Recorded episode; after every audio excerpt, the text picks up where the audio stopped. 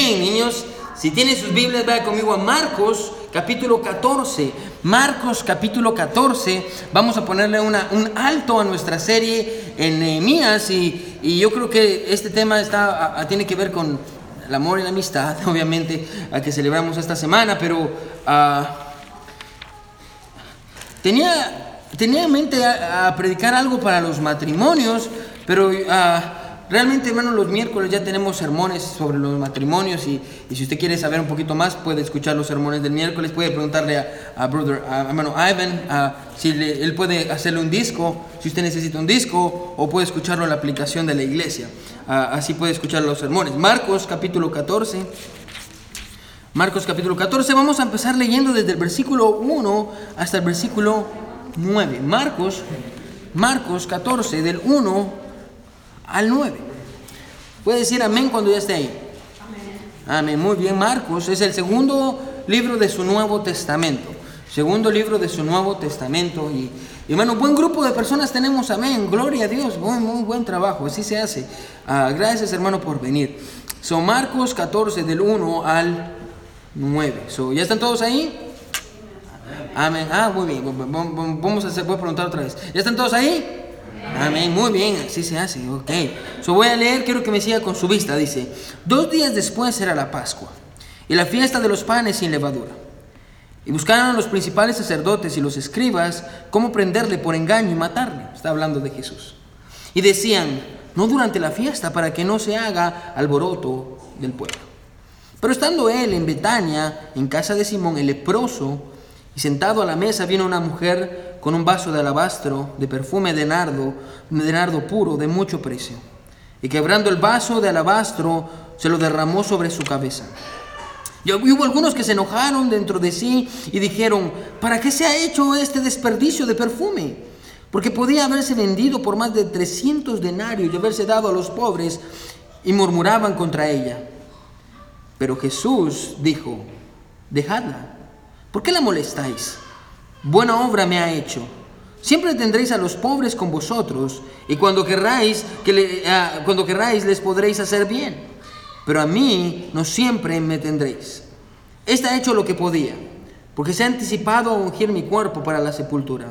De cierto os digo que donde quiera que se predique este evangelio en todo el mundo, también se contará lo que ésta ha hecho para memoria de ella. So, Dios quiere que aprendamos de esta historia. Y Dios no quiere, Jesús no quiere que olvidemos a esta historia en especial. Y, y- yo quiero predicar bajo el título Amor extravagante.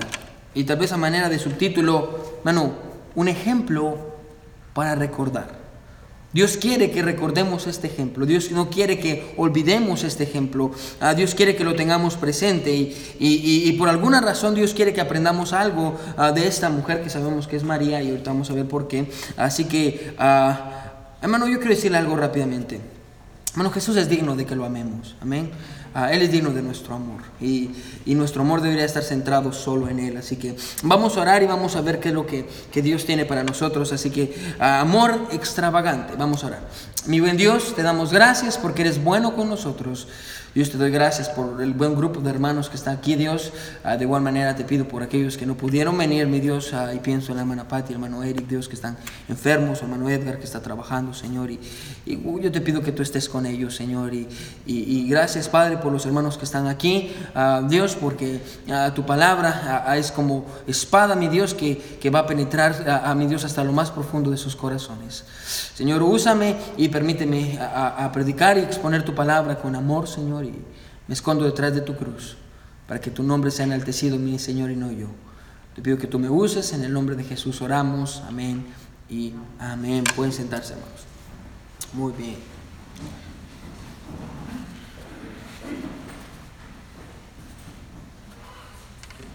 Amén, muy bien. Ok, yo quiero hacerle una pregunta. Yo creo que todos pongan atención, quiero hacerle una pregunta. ¿Qué es, hermano, lo más extremo que usted ha hecho por amor? Bueno, no quiero que me responda, porque no queremos escuchar ella, ya, porque si no, capaz ver ni qué me dice aquí. Ah, ¿Qué es lo más extremo que ha hecho por amor? Tal vez algunos dirían, pastor, ah, enviar una serenata, ah, tal vez eh, eh, de- decir, ¿a quién- a quién- a quién? Oh, ya, ya, ya se está buscando aquí. Ya, do you wanna go? Ya, so- ya, they're looking for this church. Ya, ujú. ya, ya, thank you so much. Ya, son invitados. Ah, sí, ya, ajá. Me encanta, no les encanta, por eso si usted se pregunta, pastor, ¿por qué tenemos ahí las ventanas que dan para la calle? Por eso, amén. No, no es para que usted mire los carros, es para que usted mire que hay gente buscando la iglesia. Y, y- y- y- bueno, ah, independientemente, hermano, ¿qué es lo más loco que ha hecho por amor? Ah, y, yo, le voy- yo creo que usted ya, ya conoce mi historia de amor, hermano, y, pero me, me gusta siempre recordarla y me gusta contarla mayormente cuando la hermana Sabrina está en, en- en la guardería, ah, porque cuento mi versión. Amén. Así que yo, yo recuerdo, hermano, cuando la hermana Sabrina y yo eh, eh, eh, empezamos a, a- a citarnos y, tal vez usted no sabía, ah, pero ah, nos conocimos allá en Guatemala ah, y, y hace, hace, hace ya muchos años. Y, y yo recuerdo, hermano, que la manera en la que nos conocimos, los dos estábamos en la misma escuela, yo no estudiando, pero trabajando, yo era maestro, Sabrina también era maestra ahí, y, y- mi pastor, yo amo mucho a mi pastor, mi pastor siempre le andaba haciendo parejitas ahí, pero el problema es este, que el pastor no quería hacer, un- no, no hizo una parejita entre la hermana Sabrina y yo, sino que vino con la hermana Sabrina y le dijo, hermana Sabrina, ah, ya, yo, yo, yo, yo, yo voy a traer a un, un hermano, un joven de allá de México, ah, porque dice que le gusta, si quiere, eh, quiere ver si pueden salir. Y la hermana Sabrina le dijo, está bien. Y, y el muchacho, ah, obviamente no voy a decir su nombre porque no quiero decir que se llama Sam, pero ah, él, él- él- él era pastor en México. Y yo me recuerdo que llegó de allá de, de- de México y fue para salir con la hermana Sabrina. Ahora, en ese tiempo, regularmente no, no, no, el pastor no permitía que saliéramos un hombre y una mujer solos, sino que siempre había un chaperón, una persona que se encargaba de cuidar a la pareja que salía. Ahora, adivine quién fue el chaperón de la hermana Sabrina y Sam. El pastor, amén. Yo era el chaperón de los dos, amén, aunque no lo crea. Y salimos y yo fui era el chaperón. Y la hermana Sabrina estaba en una cita ahí con otro ah, incircunciso filisteo. Y yo estaba allá, ah, ah, mientras tanto, yo estaba ahí con, mi prima, Valesca. Y, yo recuerdo que él, él es un buen hombre. Y, se fue y, me dijo, hermano Ángel, yo te pido que cuides a la hermana Sabrina. Yo le dije, yo la voy a cuidar, hasta la fecha la estoy cuidando. Y, yo cumplo mi palabra, no es que yo cumplo mi palabra. Ah, y yo estoy cuidando a la hermana Sabrina y, y- y- y yo me recuerdo que ha sido una gran bendición. Y, ah, Hice muchas locuras por ella. Ah, pero hermano, si usted ha estado enamorado, usted no me va a dejar mentir, hermano, que uno, uno hace locuras por amor. Amén. Ah, usted le miente a su mamá, a su papá, jovencita, espero que no haga eso. Su mamá pues ya lo hizo. Ah, pero ah, ah, usted le miente a su mamá y a su papá de- diciendo, no, pues que voy por el pan. Amén. Y, y cinco horas se tardó por el pan. Y, y- o, o- o él ahí tocándole ah, ahí en- en- en el vidrio, en el balcón de su ventana. Amén. Y, y, y- y, hermano, uno lo hace cosas locas por amor. Nos sacrificamos ahorrando dinero para poder invitar a, a la persona que amamos para ir a comer. Recuerdo que una vez invité a la hermana Sabrina cuando éramos novios todavía para impresionarla. Me gasté todo mi salario en un restaurante amén, y, y para llevarla a comer. Y hermano, uno hace sacrificios para, para poder ah, demostrarle a una persona que ama. Está dispuesto a, caminar o pedirle el ray, no importa, hermano. Tal vez usted iba a verla a ella y caminaba 7 kilómetros, 10 kilómetros, 11 kilómetros para poder ir a verla. Y, y tal vez, hermano, en el caso, obviamente no voy a decir su nombre, hermano Leonel, le llevaba serenata, ah, que- amigo de los temerarios, ah, ya le llevaba serenata a la hermana Sandra ahí y le cantaba canciones preciosas y, y- o le hacía cartas. Y, hermano, incluso, escuche, prepárese, agárrese de su silla. Incluso unos hombres hasta se bañan, amén, hasta se bañan para ir a ver a su esposa y, y- o a su novia o a la persona que le interesa. Ahora, todo eso cuando amamos. O tal vez podríamos ponerlo de esta manera. Eso es lo que hacemos, escuche, cuando consideramos que el objeto de nuestro amor es digno de nuestro sacrificio, ¿sí o no? Cuando consideramos que el objeto de nuestro amor, el centro de nuestro amor es digno de nuestro sacrificio. Estamos dispuestos a hacer cualquier cosa ah, porque pensamos que eso lo vale. Estamos dispuestos a arriesgar todo lo que tenemos, estamos dispuestos a perder cualquier cosa, y todo porque nosotros decimos, ah, esta persona lo vale. Yo espero, hermano, en esta mañana que su esposa todavía lo valga, amén, o que su esposo todavía lo valga, y, y que su esposa todavía valga el sacrificio de decir, ¿sabe qué? Yo ya la tengo, pero todavía la voy a enamorar, y, y aunque sea el día del cariño y no tenga dinero, yo voy a buscar algo para salir y le voy a dar una rosa o le voy a decir te amo, y voy a hacer algo especial, y, y hermano, yo creo que todavía vale la pena. Si valió la pena hace 20 años, 10 años, 15 años, todavía vale la pena el día de hoy. Amén. Así que ah, con este pensamiento en mente, hermano, a nosotros venimos como cristianos y decimos esto. Escuche, que nosotros amamos a Jesús. Y, tal vez ah, usted recuerda muy bien la última vez que usted dijo, y, tal vez incluso hasta orando, usted le dice, Dios, yo te amo, Jesús, yo te amo, y, ah, tal vez nuestras palabras es interesante, hermano, notar que ah, muchas veces nuestras acciones contradicen nuestras palabras, nuestros hechos contradicen nuestros dichos. Y, a veces, hermano, ah, decimos que lo amamos, pero no podemos recordar la última vez que hicimos un sacrificio por Él. O, decimos que lo amamos, pero no podemos recordar cuándo fue la última vez que eh, nos arriesgamos por Él, o, la última vez que eh, perdimos algo ah, por Él. Y, yo estaba, esta semana estaba con la hermana Naí, la hermana Naí me decía, ah, pastor, antes cuando empezaba a venir, yo decía, ay, es que levantarme temprano es difícil. Y, después me dice, pero pastor, ahora yo me levanto temprano y estoy contenta y le doy desayuno a los niños y vengo a la iglesia. Y, y hermano, ah, ¿por qué? Hermano, eh, todavía uno tiene sueño, porque es lo que cambia, lo que cambia es esto, que ahora pensamos, vale la pena hacer un sacrificio, vale la pena sacrificarse ah, por Jesús. Y la razón, hermano, por la que ah, tal vez no podemos recordar cuándo fue la última vez que hicimos algo por Jesús es porque aunque nuestros labios profesen amor, ah, en lo profundo de nuestro corazón creemos que Jesús, hermano, no es digno de nuestro amor. Y tristemente, hermano, vamos, a descubrir que todo el amor que decimos tener por Jesús a veces, hermano, se queda en palabras. A veces el amor se queda en palabras. Un escritor dijo lo siguiente, aunque las palabras que expresan nuestro amor vienen a ser dulces en su momento, aún son un pobre sustituto de nuestras acciones. A veces, hermanos, somos muy buenos con las palabras y, nos encanta decirle a Jesús cuánto lo amamos, pero recuerde que ah, no importan las palabras, lo que importa son los hechos. Ah, un escritor llamado Daniel Akin dijo lo siguiente, tristemente somos muy buenos, muy buenos en darle a Jesús todo lo que nos sobra. Amén. Ah, yo creo que es una gran verdad. Somos buenos dándole a Jesús, no lo primero, no lo mejor, no lo, ah, lo mejor de nuestra vida, no lo, lo, más puro de nosotros, no, lo mejor de nuestro tiempo, las primeras horas de nuestro día, hermano. Somos muy buenos dándole a Jesús, no lo mejor, sino aquello que nos sobra. Ahora, el propósito del sermón de esta mañana, hermano, es que entendamos y que tomemos el ejemplo, porque es lo que Jesús quiere en el pasaje, lo que dice al final. Jesús dijo, hey, yo quiero que usted, dos mil años después, recuerde este ejemplo, el ejemplo de esta mujer. Pastor, ¿por qué? Porque hay algo que necesitamos aprender de ella. Amén. Así que vamos a ver qué es lo que vamos a aprender de esta mujer. Pero ahora hay algo interesante en el pasaje. Pastor, ¿qué es lo interesante del pasaje?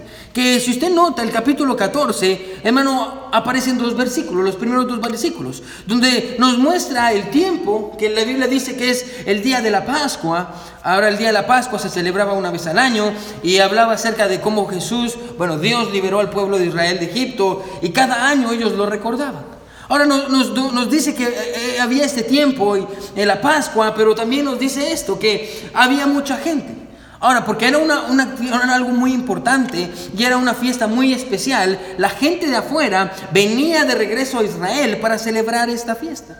Ahora, la, Biblia dice esto, que los líderes religiosos se pusieron de acuerdo. Y los líderes religiosos dijeron, ¿sabe qué? Vamos a matar a Jesús. Hay que buscar una manera para poder matar a Jesús. Pero no podían hacerlo, ¿por qué? La Biblia dice en los primeros dos versículos esto, que había mucha gente. Entonces iba a ser muy obvio si ellos mataban a Jesús. Iba a ser demasiado obvio a que ellos lo hicieran. Ahora, ponga atención.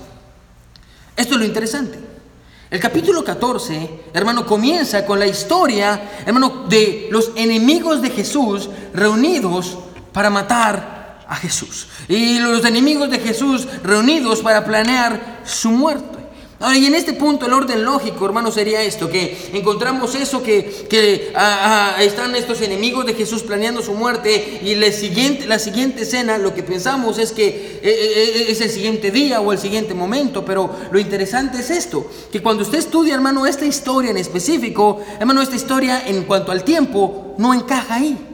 La Biblia dice, no vaya ahí en Juan 12.1, que esta historia sucedió seis días antes de la Pascua. De hecho, hermano, aparte su lugar, solo quiero poner contexto, aparte su lugar y vaya conmigo a Juan 12.1.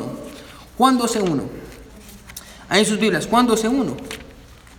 Juan, capítulo 2. El Evangelio de Juan está delante de. Está, solo va a pasar dos libros. Va a pasar Lucas y después Juan. Lucas, vaya. Juan 12, versículo 1. Juan 12, versículo 1. Juan 12, versículo 1. Y miren lo que dice Juan 12, versículo 1. Miren lo que dice ahí. Dice, seis días antes de qué dice? La Pascua. Vino Jesús a dónde? A Betania, donde estaba Lázaro, que había estado entre los muertos. Y miren lo que dice el versículo 2. Y, y le hicieron ahí una cena. ¿Quién dice ahí? Marta servía. y Lázaro era uno de los que estaban sentados con él. Entonces María tomó una libra de qué? Perfume de nardo puro de mucho precio y ungió los pies de Jesús y los enjugó con sus cabellos y la casa se llenó del olor del perfume. Ahora, quiero que ponga atención que dice al principio en el versículo 1, seis días, ¿cómo dice?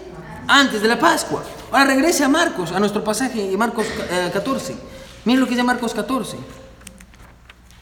Marcos 14, solo quería enseñarle para que mire que no le estoy diciendo mentiras.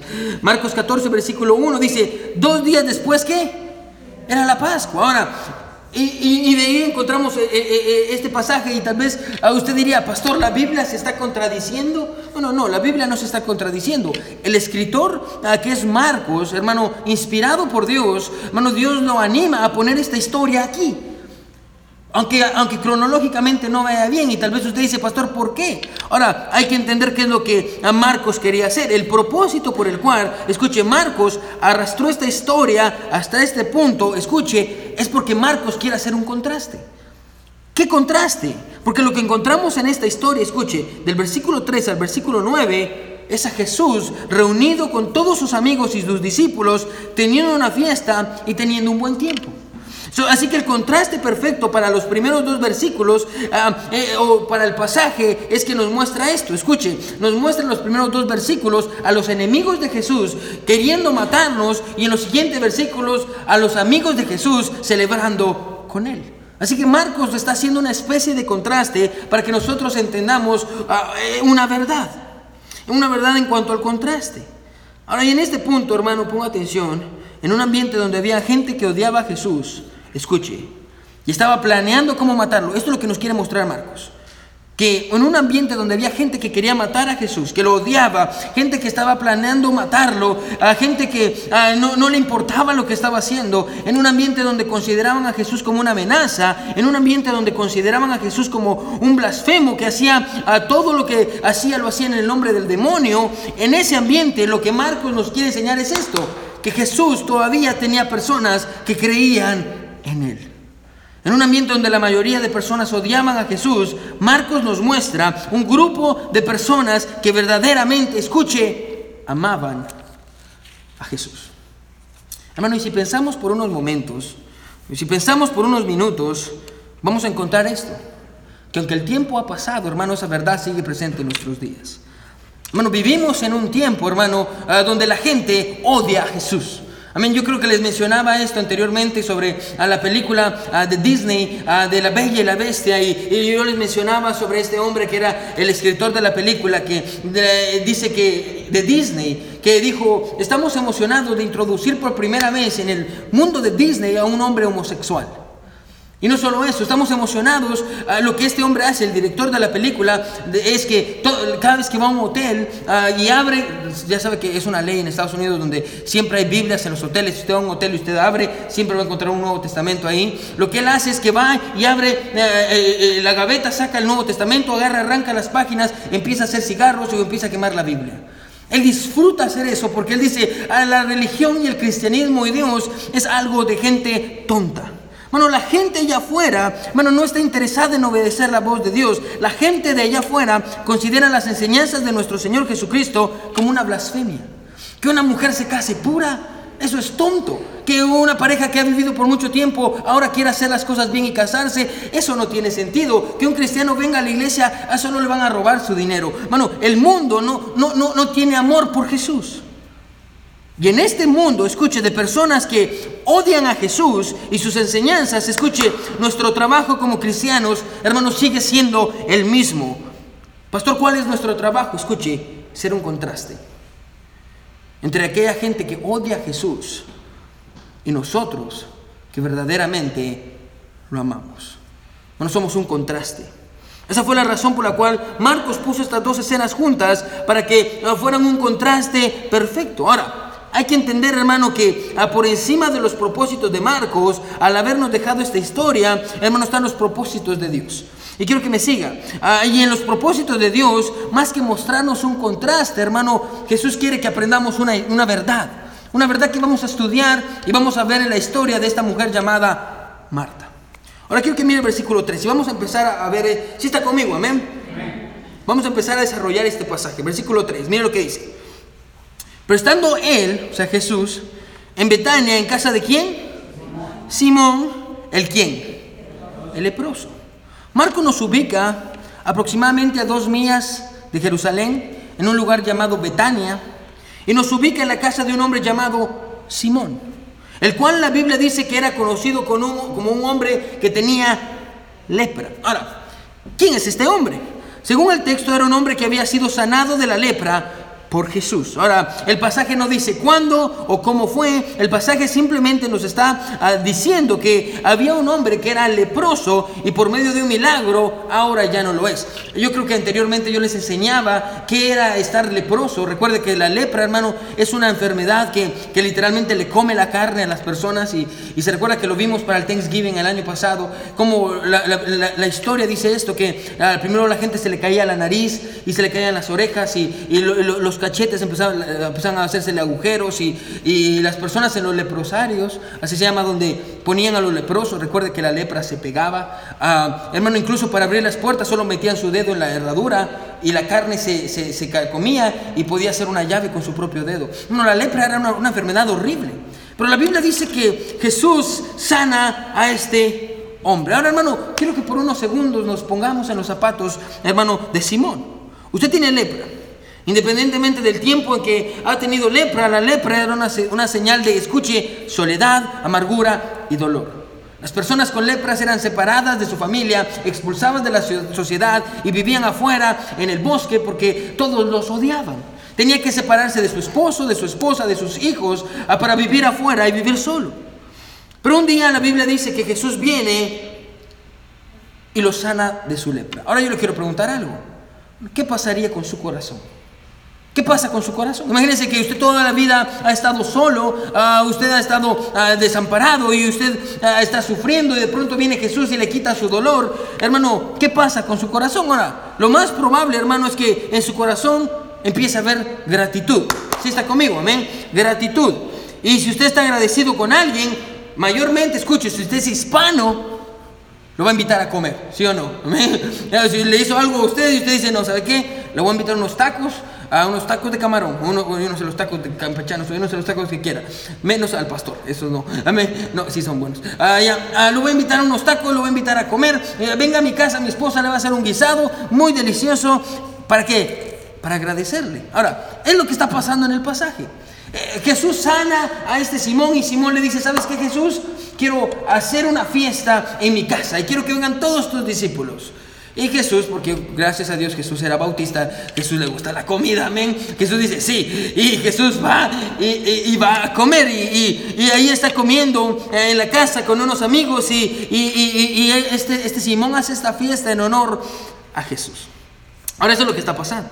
Simón después de haber sido sanado, invitó a Jesús y todos sus amigos comer. Ahora, en el pasaje paralelo, quédese conmigo, que fue el que leímos en Juan, nos cuenta que Simón había invitado también a Lázaro, uno de los mejores amigos de Jesús, y también había invitado a Marta y María, las hermanas de Lázaro, y obviamente estaba Jesús ahí y sus doce discípulos, sin contar a todos los seguidores. Así que, bueno, aquí se había armado la pachanga, ahí estaban todos contentos, todos comiendo, todos felices, platicando, y, y tal vez yo quiero que se haga una imagen de esto. Ah, todos están platicando y tal vez usted mira a Pedro ahí en una esquina y está rodeado de un grupo de personas y ahí está contándoles y ni saben qué. Y la otra vez yo caminé en el agua y todos, wow.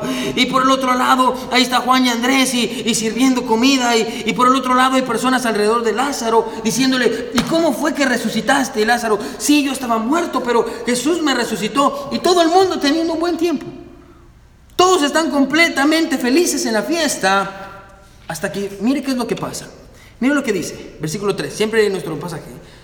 Y sentado a la mesa, mire lo que dice. Ah, perdón, versículo, siempre estamos en el versículo 3. Ah, mire lo que dice. Dice, sentado a la mesa, sí, vino una mujer. Jesús está sentado a la mesa, vino una mujer, que sabemos que es Marta por lo que Juan nos dice, con un vaso de alabastro de perfume de nardo, puro de mucho precio. Y quebrando el vaso de alabastro, se lo derramó sobre qué? Ahora la mujer, sabemos que esta mujer es Marta. Y, sabemos que era la hermana de Lázaro.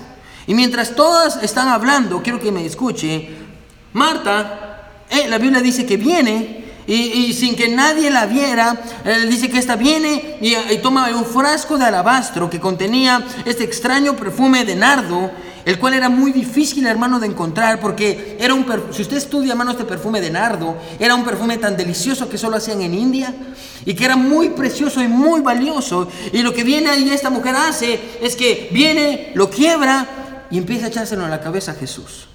Ahora yo quiero que ponga atención. ¿Cuánto costaba este, este frasco de perfume de alabastro? Aproximadamente, hermano, lo que costaba este frasco era el salario de una persona de un año. Suponiendo que usted gane más o menos 3 mil dólares al mes, mano, digamos que lo que este frasquito de perfume costaba eran 36 mil dólares. Este frasquito, men, era caro, men. So viene esta mujer y un perfume de 36 mil dólares lo, lo abre y se lo echa todo en la cabeza a Jesús. María entra con este, con este precioso frasco en sus manos y se acerca donde Jesús está y de pronto toma el frasco y suavemente sin hacer sonido empieza a derramar ese precioso perfume en la cabeza de Jesús. Y según Juan 2 encontramos que María no solo derramó el perfume sobre la cabeza de Jesús, sino que nos dice también que, escuche, puso perfume en sus pies. Y encima de eso no solo nos dice que puso perfume en sus pies, la Biblia dice que tomó su cabello y con su cabello empezó a lavarle los pies a Jesús con perfume. Ahora, sí, sí, sí, sí está conmigo, sí está viendo qué está pasando, amén. Todo el mundo está en la pachanga platicando y aquí está esta María, toma el perfume se lo echa en la cabeza a Jesús, lo pone en sus pies, toma su cabello y empieza a limpiarle los pies a Jesús con el perfume. Empieza a limpiarlo con su cabello, y ya sea acariciándolo mientras lo escucha, y usted se puede hacer la imagen en su cabeza a que usted quiera, y, encontramos esto, que María está derramando el perfume en sus pies y está comenzando a frotarlos. Juan nos cuenta que poco a poco, escuche, obviamente hermano era un perfume, la casa empezó a llenarse de aquel olor. Y yo creo que me, siga y, todos estaban platicando de pronto, ¿es perfume de nardo? ¿Qué, qué, huele tan rico? Ahora escuche, el olor de lo que María estaba haciendo empezó a llegar a todos. Entonces empezaron a voltear a ver qué es lo que está pasando y, nos, nos cuenta que poco a poco todos empezaron a darse cuenta. Ahora déjeme decirle esto, hermano. Aunque nosotros sabemos, escuche, que lo más dulce de ese momento, hermano, no era el olor ah, finísimo del perfume, sino lo más hermoso era el aroma ah, de, ese corazón de María que estaba haciendo eso por Jesús. Ahora, la Biblia dice esto, que mientras ella está haciendo esto, ah, la Biblia dice que alguien lo nota. Y mire qué es lo que pasa, versículo 4. Si está conmigo, amén? Mire qué es lo que dice. Y hubo algunos que se enojaron dentro de sí y dijeron, ¿Para qué se ha hecho este desperdicio de perfume? Porque podría haberse vendido por más de 300 denarios y haberse dado a los pobres. Mira lo que dice, murmuraban contra ella. Todos al ver, y darse cuenta lo que María estaba haciendo, quedaron impactados, no por el amor y la devoción de María, ponga atención, sino por el desperdicio del perfume. Las personas comenzaron a pensar, ese perfume cuesta 36 mil dólares, ¿Qué está haciendo María? ¿Por qué lo está derramando en los pies de Jesús? Y en base a esos pensamientos comenzaron a decir, es bastante dinero para gastarlo de esa manera. Ahora recordemos, hermano, que en ese momento ellos estaban a tres días de la Pascua, en donde era una costumbre, debido a la cantidad de personas que llegaban, darle dinero a los pobres como muestra de su amor. Por eso la Biblia dice que ellos pensaron, todo ese dinero hubiera sido bueno para ayudar a los pobres. Entonces con eso en mente Marcos nos cuenta a que unos comenzaron a decir eso. Lo hubiéramos vendido y le hubiéramos dado dinero a los pobres. Ahora, bueno, de cierta manera escuché, al leer este pasaje podríamos decir que aunque gastar ese perfume tan caro Jesús era digno, porque era Jesús, por otro lado, hermano, haber tomado ese perfume, venderlo y, y darle el dinero a los pobres también era bueno. Era bueno, no tenía nada de malo. Es justo pensar eso. Pero a diferencia de Marcos, escuche, escuche, Juan sí nos cuenta quién era el que había dicho, ese perfume lo, lo hubiéramos vendido. Porque aquí Marcos nos dice que uno lo dijeron, pero Juan nos dice el nombre de quién fue la persona que dijo, lo hubiéramos vendido. Juan nos cuenta que era Judas. Judas fue el que dijo, lo hubiéramos vendido, pero también la Biblia nos cuenta algo sobre Judas. ¿Sabe qué es lo que nos cuenta? Que Judas era el tesorero. Y que Judas se robaba el dinero. So, Judas no estaba pensando, ah, hoy, ay, sí, para los pobres. No, Judas pensó, eh, es mucho dinero. Eso hubiera, sido, hubiera estado bueno para mí. No hubiera estado bueno para dárselo a alguien más. Cuando Judas vio ese carísimo perfume siendo desperdiciado, se enojó. ¿Por qué? Porque él consideraba que Jesús, escuche, no era digno de un sacrificio como ese. Pero adivine quién sí era digno de sus ojos. Él mismo. Y con una calculadora en mano comenzó a hacer cuentas de lo que estaba malgastando y Judas dijo, estoy perdiendo 36 mil dólares. No cabe duda que estamos perdiendo. Bueno, un hombre, escuche esto, quiero que me siga, ¿sí? No cabe dudas que Judas era un hombre quien conocía el precio de todo, escuche, pero no sabía el valor de nada. Se vuelvo a repetir, ¿sí? Cuando Judas vio cuánto valía, Judas sabía el precio de todo, pero no sabía el valor de nada. Hermano, hay cosas que tienen un precio y hay otras cosas que verdaderamente tienen valor. Interesantemente, hermano, la palabra desperdicio que aparece en el pasaje está refiriéndose al desperdicio de este perfume en Jesús. En la mente de Judas era, es un desperdicio gastar tanto en Jesús. Es la misma palabra interesante, me encanta hermano, ponga atención, porque la palabra que Judas usa para desperdicio es la misma palabra que se traduce como perdición allá en Juan 17, 12, donde Jesús está hablando de Judas. Y dice lo siguiente, cuando estaba con ellos en el mundo, yo los guardaba en tu nombre, a los que me diste, yo los guardé y ninguno de ellos se perdió, sino el hijo de perdición. Escúcheme, Judas estaba criticando a María por haber desperdiciado ese perfume cuando él mismo iba a desperdiciar su propia vida. Al punto en donde si miramos más adelante, hermano, en el versículo 21, vamos a encontrar a Jesús diciendo, escuche esto, mejor no le hubiera, mejor le hubiera sido haber no nacido. Mejor le hubiera sido a no haber nacido. Aquí está Judas diciendo, oh, ah, están desperdiciando el perfume. Y él no sabía que más adelante él iba a desperdiciar su propia vida. Ahora, quiero que me siga, quiero que me siga, quédese conmigo. Probablemente en este punto encontramos a María y está humillada a los pies de Jesús y, todo el mundo la está, la está molestando y, y, ahí está ella lavándole los pies y la gente está murmurando y toda la gente la está viendo mientras ella lo hace. Y, yo quiero que mire esto porque me encanta. Jesús ve. Y quiero que ponga atención. Jesús, escuche, no deja que nadie avergüence a aquellos que tienen humildad para venir a postrarse en sus pies. Jesús no deja que nadie humille a sus hijos. Jesús mira que ella está ahí, María está haciendo esto por él, mira que todos están riéndose y burlándose de María y mira lo que Jesús va a hacer, porque Jesús va a hacer algo. Mira lo que dice el versículo 6. Pero Jesús dijo, mira lo que dice el versículo 6, dejadla. Usted puede sentir el tono de Jesús. Jesús no lo está diciendo por molestar o, o déjela, no. Jesús está mandando y Jesús está diciendo ahí, dejadla. ¿Por qué la molestáis? Buena obra me ha hecho. En otras palabras, lo que ustedes consideran un desperdicio, yo lo considero como algo hermoso. ¿Por qué? Porque mientras ustedes están viendo un frasco de perfume desperdiciado, yo estoy viendo el amor de María a través de su servicio. En otras palabras, lo que hace que este sacrificio sea precioso para mí no es el valor del perfume. Lo que hace que este sacrificio sea hermoso para mí, escuche, es el amor de María.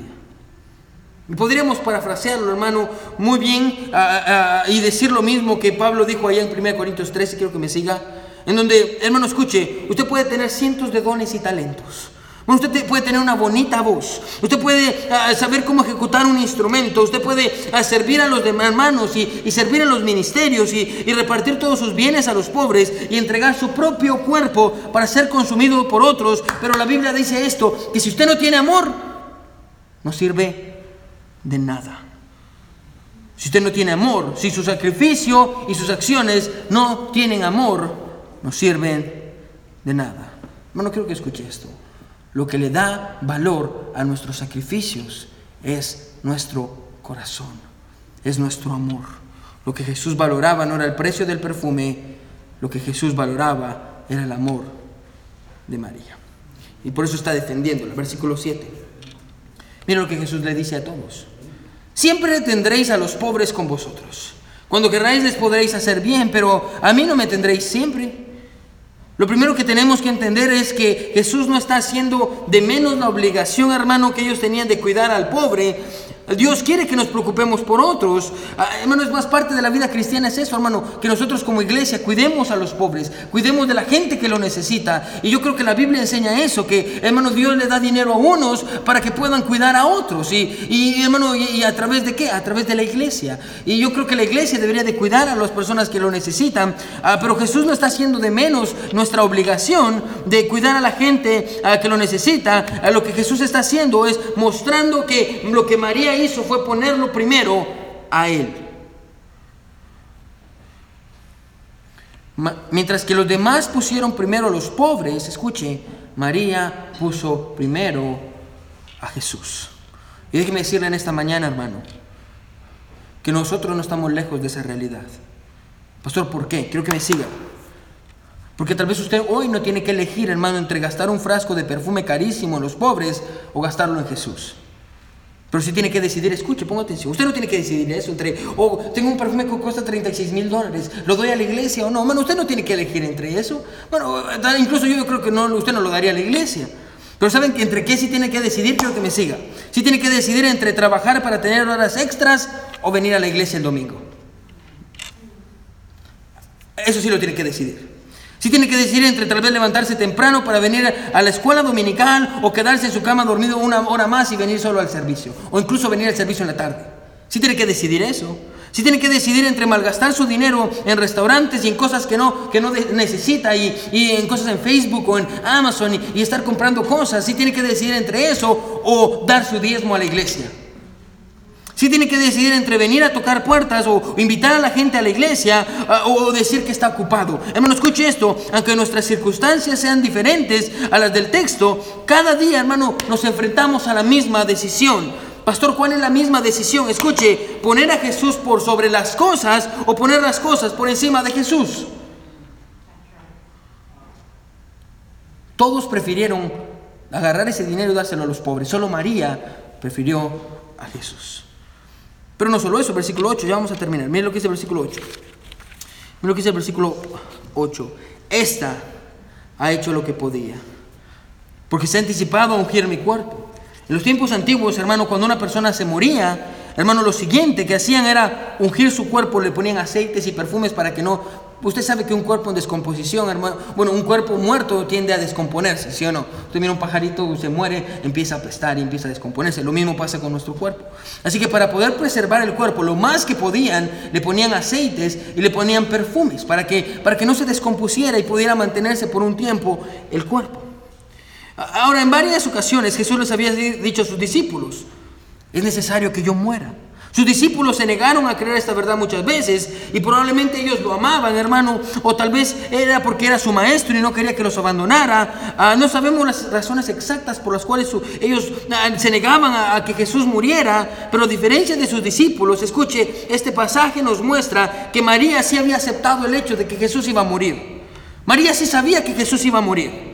Y, sabía que eh, cuando Jesús muriera, escuche esto, después de que Jesús muriera, ponga atención, ella ya no iba a poder gastar ese perfume en él.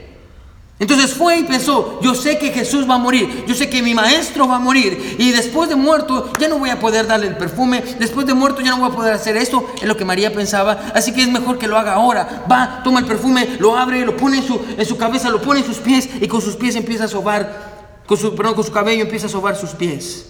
Ahora es necesario, hermano, que entendamos que este acto tuvo un gran impacto en Jesús, al punto de hacerle una promesa a María que hoy nosotros estamos cumpliendo. Mire el versículo 9, qué promesa. De cierto os digo que donde quiera que se predique este evangelio, en todo el mundo, también se contará lo que está hecho para memoria de ella. Casi dos mil años después, hermano, estas palabras siguen siendo verdad una y otra vez sigue siendo verdad y una prueba de que, hermano, lo que Jesús dijo se cumplió, porque hoy la estamos recordando. Amén. Y la pregunta es, pastor, ¿por qué recordamos a María? ¿Y por qué recordamos la fe y, el sacrificio que ella hizo? ¿Por, por, qué Jesús quería que todo el mundo y en cualquier lugar donde se predique el Evangelio María fuera recordada con este acto especial? Y tal vez está de más decir que la razón por la que Jesús quería que la recordáramos no es porque para enseñarnos cómo se gastan 300 denarios. Jesús quería que dos mil años después, escuche, recordáramos esta historia para enseñarnos, ponga atención, que lo que pasa, para enseñarnos qué es lo que pasa en una vida, hermano, escuche, que ha sido tocada por el amor de Jesús. Pastor, ¿qué pasa cuando, cuando una vida es tocada por el amor de Jesús? Pastor, ¿qué pasa cuando el amor de Jesús nos alcanzó? Ah, ¿Qué pasa cuando el sacrificio de Jesús por nosotros nos enternece el corazón? Ah, ¿Qué pasa cuando nosotros entendemos y, decimos, Jesús dio su vida por mí? Ah, Jesús sufrió, le arrancaron la barba, lo golpearon, lo lastimaron. Él estaba clavado en la cruz y aún cuando estaba en la cruz con sus ojos llenos de sangre, Él me estaba viendo a mí. ¿Qué pasa cuando ese amor, ese sacrificio me constriñe el corazón? ¿Qué pasa cuando el amor de Jesús nos inunda? Cuando entendemos que Él nos dio valor cuando no valíamos nada, cuando entendemos que Él lo dio todo por nosotros y Él nos quitó lo más sucio que era nuestro pecado y Dios nos dio lo mejor que era su Hijo. ¿Qué, qué, pasa cuando entendemos lo que Jesús ha hecho por nosotros? ¿Qué pasa cuando una vida, hermano, ha sido alcanzada por el amor tan grande de Jesús? Cuando una persona, hermano, ha sido alcanzada por el amor de Jesús, escuche, ponga atención, no le importa el precio que hay que pagar. Escuche, o las burlas que tenga que pasar para poder demostrarle a su Señor que lo ama. Y tal vez podremos ponerlo de esta manera. María no solo creyó, hermano, que Jesús era digno del perfume. María creyó que Jesús era digno de su vida. Y la pregunta en esta mañana, hermana, no es si María creyó que Jesús era digno. La pregunta es esta, hermano. ¿Usted cree que Jesús es digno? Bueno, ¿es Jesús digno de su sacrificio? Bueno, es Jesús digno de que usted diga en la mañana, yo voy a ir a la escuela dominical y, también voy a ir al servicio en la tarde. Bueno, es, digno de su sacrificio, hombre, con sus hijos, que usted diga, ¿sabe qué? Yo amo mucho a Jesús y Jesús no se avergonzó de mí y yo me voy a parar por él en el trabajo. Y si todo el mundo me dice, ah, usted es una cristiana, hey, yo me voy a parar por él. Es Jesús digno, hermano, de que usted le enseñe a sus hijos, hey, hijo, Dios te ama, Él murió por ti, Él murió en la cruz del Calvario por nosotros, hijo, vamos a servir a Dios. ¿Es, ¿Es Jesús digno de eso? Bueno, ¿es Jesús digno de su tiempo? De que usted abra la palabra de Dios todos los días, de que usted ore, y que usted lo busque. ¿Es digno, hermano, es, es digno Jesús de su dinero? ¿Es digno Jesús de su fidelidad a la iglesia, de sus pensamientos, de sus batallas, de su amor? Hermano, ¿es Jesús digno de su amor? Porque si verdaderamente Jesús es digno, hermano, ponga atención. le voy a decir qué es lo que va a pasar. Si Jesús es digno de su amor en su vida, le voy a garantizar qué es lo que va a pasar. Lo que va a pasar es esto, que muchos van a empezar a juzgarlo a usted. Y es lo que siempre pasa. En el pasaje pasó. Cuando María estaba buscando a Jesús y buscando amor a Jesús, ¿qué es lo que pasó? Empezaron a burlarse de ella. Amén. Empezaron a burlarse de ella. Y hermano, le van a decir, ¿usted es exagerado? Muchos le van a decir, hey, solo en la iglesia se quiere pasar, solo leyendo su Biblia quiere pasar, solo, eh, solo sirviendo se la pasa, solo publicando cosas en Facebook sobre Dios se la pasa. Ah, es un religioso, es un exagerado, es un santito. Hey, hermano, ponga atención, si verdaderamente Jesús es digno para usted, siempre van a haber otros que lo van a criticar. Pero eso nunca va a impedir que usted le demuestre a Jesús cuánto lo ama. Hace algunos años en el estado de California, con eso termino, dos hermanos, es una historia que fue muy famosa, dos hermanitos decidieron salir a jugar en la arena, a la orilla del mar. Pocas cosas son más emocionantes para un niño que jugar en la arena, hacer castillos. Si usted ha ido a la arena, hermano, es divertidísimo a la playa y estar viendo el mar y hacer castillos de arena, pero ah, son cosas, son, pocas cosas son más divertidas que eso, pero de igual manera pocas cosas son tan peligrosas como jugar en la arena. Pastor, ¿por qué? Ponga atención. Porque mientras que la arena pareciera húmeda por encima, por dentro muchas veces la arena se ha secado. Y cuando se seca la arena por dentro hace agujeros. Eso quiere decir que tal vez usted va caminando por la arena y la arena está mojada por, por arriba y usted se hunde y ha creado agujeros y usted puede caer en el fondo de la arena. Esto es muy peligroso. Eso fue exactamente lo que pasó. Si, un niño sube las montañas de arena es posible que éste caiga y quede atrapado y no salga. Y eso fue exactamente lo que pasó ese día con estos dos hermanitos. Cuando sus padres se dieron cuenta de que ya era tarde y nadie regresaba, decidieron salir a buscarlos. Y efectivamente encontraron al hermano, al hermanito menor. Y lo encontraron metido en, una arena, en un agujero de arena. Y la arena la tenía hasta aquí. Encontraron al hermanito más chiquito. Y se acercan y le preguntan al hermanito, ¿cómo estás? Y le dice, estoy bien. Dice la pregunta obvia, ¿dónde está tu hermano mayor? El hermanito le dice, estoy parado sobre sus hombros. El hermano mayor se había sacrificado y había decidido quedarse abajo para que su hermanito se parara sobre él. Y literalmente el, el, hermano, el hermano mayor murió porque se sacrificó por su hermanito menor. Bueno, la verdad del pasaje es muy sencilla. El amor, el amor, hermano, el amor se comunica con palabras, pero solo se puede demostrar con acciones. El amor, se, usted puede decirle a Dios cuánto lo ama, pero de nada le sirve decirle a Dios cuánto lo ama. Bueno, si usted no quiere venir a la iglesia, si usted no quiere pasar tiempo con Él, si usted no le quiere dar a Dios, si usted no se quiere sacrificar por Él. Bueno, poner, poniendo sus palabras a un lado en esta mañana, hermano, sus acciones dicen que ama a Jesús. ¿Sus hechos contradicen sus dichos? El amor se comunica con palabras. Muy fácil. Pero solo, hermano, se puede demostrar con acciones. Bueno, Jesús dio su vida por nosotros. Bueno, Él murió. Dios nos dio lo más precioso que tenía. Hermano, usted y yo solo tenemos una vida. Más nos vale, más, más nos vale mostrarle a Jesús con nuestra vida, con los 60, 70 añitos que tengamos, 80, 90 años que Dios nos dé, mostrarle a Jesús que Él es importante para nosotros. Y pastor, ¿cómo se lo vamos a mostrar? Hermano, bien sencillo. Bueno, obedézcale. Bueno, búsquelo.